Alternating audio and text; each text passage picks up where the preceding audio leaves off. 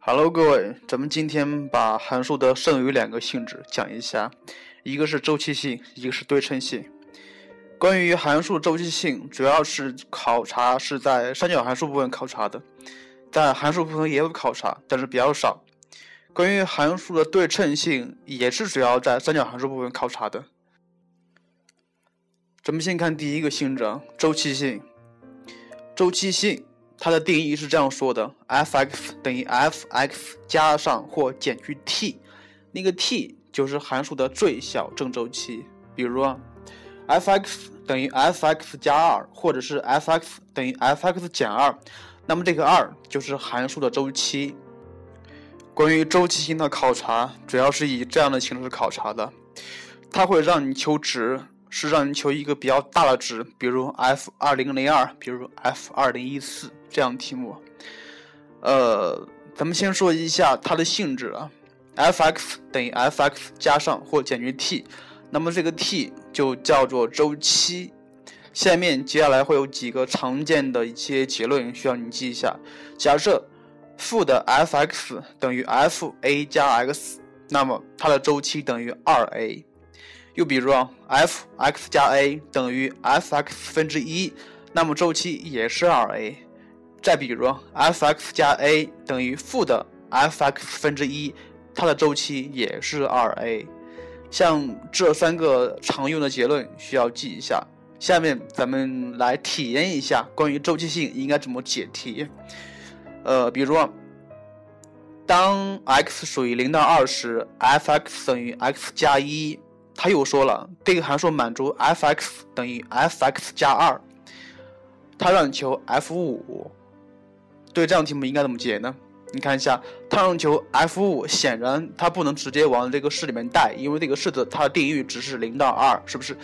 又看它的周期等于等于多少？没错，周期是二，所以 f 五五是不是等于二倍的周期？也就是二乘以二加上一，对不对？所以 f 五就等于 f 一，为什么呢？因为周期性它就是一个重复波浪形的，就是可以把周期前面的系数跟周期一起约去，所以 f 五它就等于 f 一。再比如呢，f 六，它它等于三倍的周期，也就是说 f 六等于三乘以 t 加零。我再重复一遍，f 六等于三乘以 t 加零，所以三乘以 t 就可以直接抹去，也就是说 f 六就等于 f 零。你明白了吗？关于周期性，主要的考察方式是这样的，你必须明白一些。记住一点，周期跟周期前面的系数同时可以抹去。假设周期为二的话，那么 f 七就等于多少呢？就等于 f 一，因为什么呀？f 七是不是等于三乘以周期再加一呢？对，三乘以周期可以直接抹去，也就是说 f 七就等于 f 一。然后咱们呢，咱们再看函数的最后一个性质，关于对称性。对称性，咱们上节课说过了，对称性是由奇偶性得来的。呃，对奇偶性不是很熟悉，同学可以再重复听一遍咱们上节课关于奇偶性的录音。呃，想一想，对称性分为哪几类啊？第一是关于一一个一个点对称，这样叫点对称。另外一个是关于一条直线对称，那么。这个直线通常是平行于 y 轴，也就是说垂直于 x 轴的直线。想一下，如果一条直线它关于 y 轴对称的话，那么它是不是一个偶函数？假设这个函数平移了，假设向左、向右平移若干个单位之后，它就是关于平移之后的那条线对称。比如说，假设 f(x) 它本来是一个偶函数，是不是？它如果向左平移。一个单位之后，它就是 f(x) 加一，那么它就关于 x 等于负一对称。关于 x 等于负一对称，至于为为什么这样，你可以自己想一下。当然，这有一句口诀，咱们先不讲。然后咱们再看第二类，关于点对称应该怎样解释呢？呃，咱们想一下，奇函数，奇函数是关于原点对称的，对不对？假设同样的法子。这个函数向左或向右平移若干单位之后，它仍然关于平移之后的那个点对称。再比如，假设 f(x) 是一个奇函数，它向左平移一个单位之后，它是不是关于负一零对称了？没错，它关于负一零对称。然后接下来咱们会说两个现成的公式。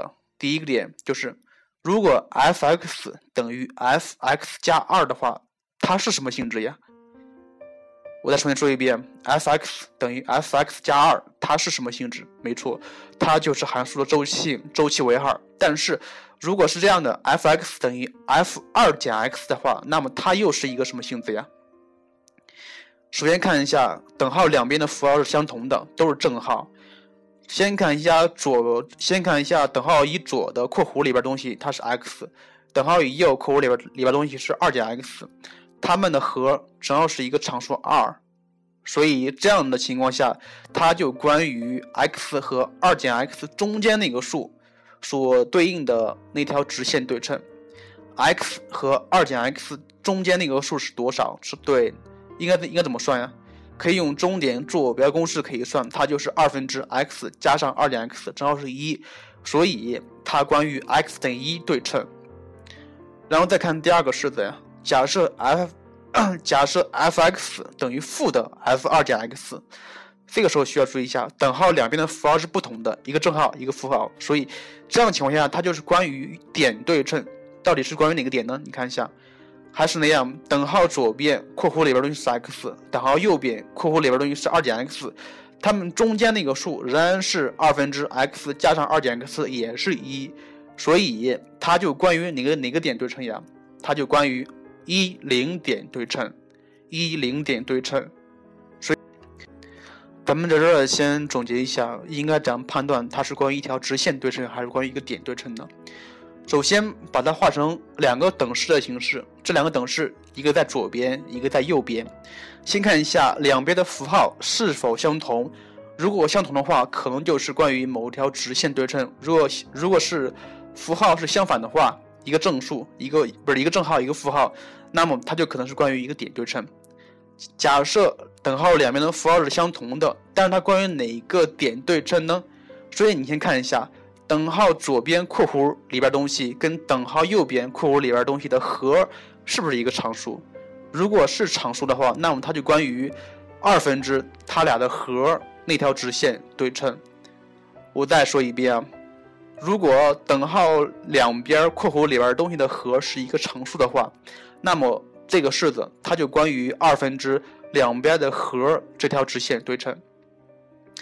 同理的法子呀，假设等号两边的符号是相反的，这个时候你还是需要看一下两边括弧里边东西的和是不是一个常数。假设仍然是一个常数的话，那么它就关于哪个点对称呀？它就关于呃等号两边括弧里边的和再除以二这个点逗号零对称。